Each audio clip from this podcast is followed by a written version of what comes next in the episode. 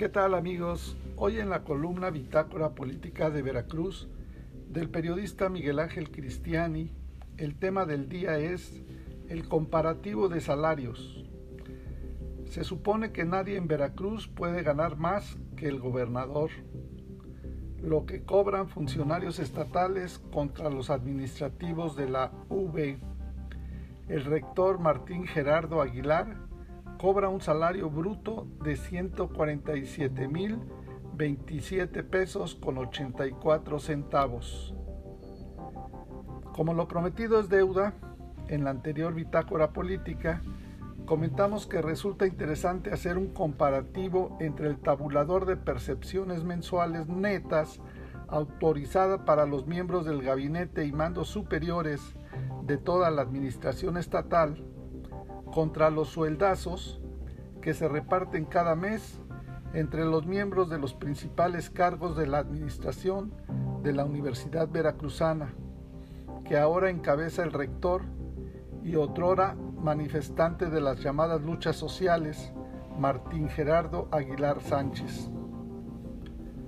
Aunque se supone que nadie en el estado de Veracruz puede y debe ganar más que el mismísimo gobernador del estado, lo cierto es que en la Universidad Veracruzana, gracias a la famosa autonomía, se despachan con la cuchara grande. Los funcionarios que cobran más que el Ejecutivo Estatal, que tiene un ingreso neto de poco más de 58 mil pesos al mes.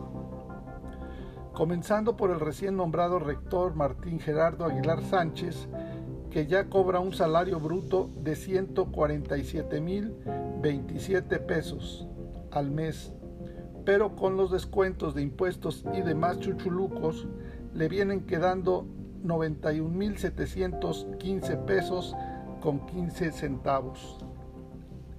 De todos modos, es mucho más de lo que cobra el gobernador. Le siguen en el top 10 salarial los cuatro vicerrectores regionales, que aunque no todos ganan lo mismo, de todas formas ganan y cobran más que el mismísimo gobernador, en un tabulador que va de los 101 mil a los 133 mil pesos brutos mensuales, según sea el caso y la región.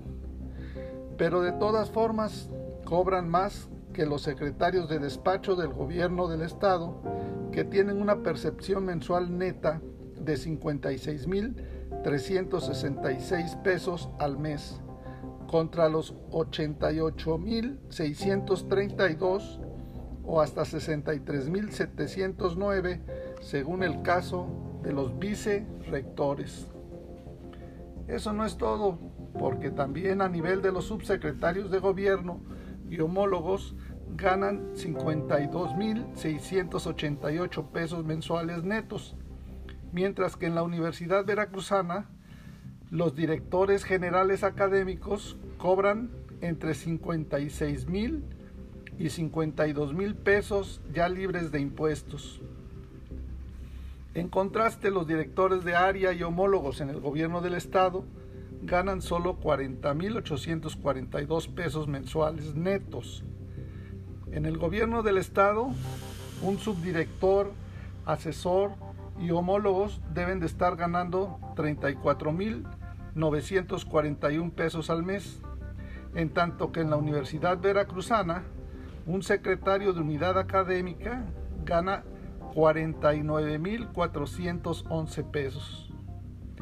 También en las dependencias del gobierno del estado, el sueldo neto de un jefe de departamento es de un máximo de 27.691 pesos, en tanto que en la UB un jefe de departamento es de 30.910 pesos.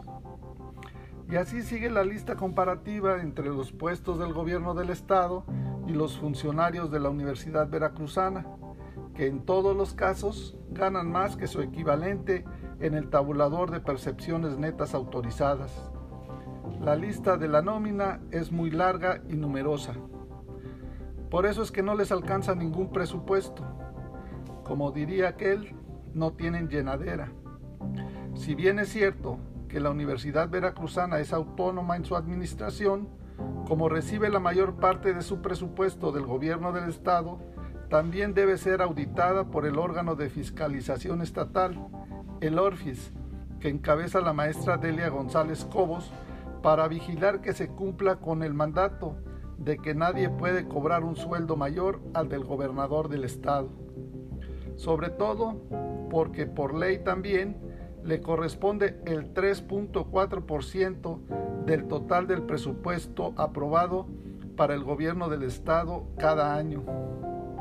Ojalá y los diputados y diputadas en el Congreso del Estado le pongan atención a la hora de aprobar el presupuesto de la Universidad Veracruzana, que como se ha visto hasta ahora, la mayor parte es para pagar sueldos exorbitantes. Igual que no estaría por demás que la auditora general del Estado, la maestra Delia Cobos, ordenara una auditoría a las nóminas de la máxima casa de estudios, porque seguramente se van a topar con cosas muy interesantes, y si no, que le pregunten a Pancho López. Para más información del estado de Veracruz, contáctanos en nuestras redes sociales en internet en www.bitácorapolítica.com.mx. Hasta la próxima.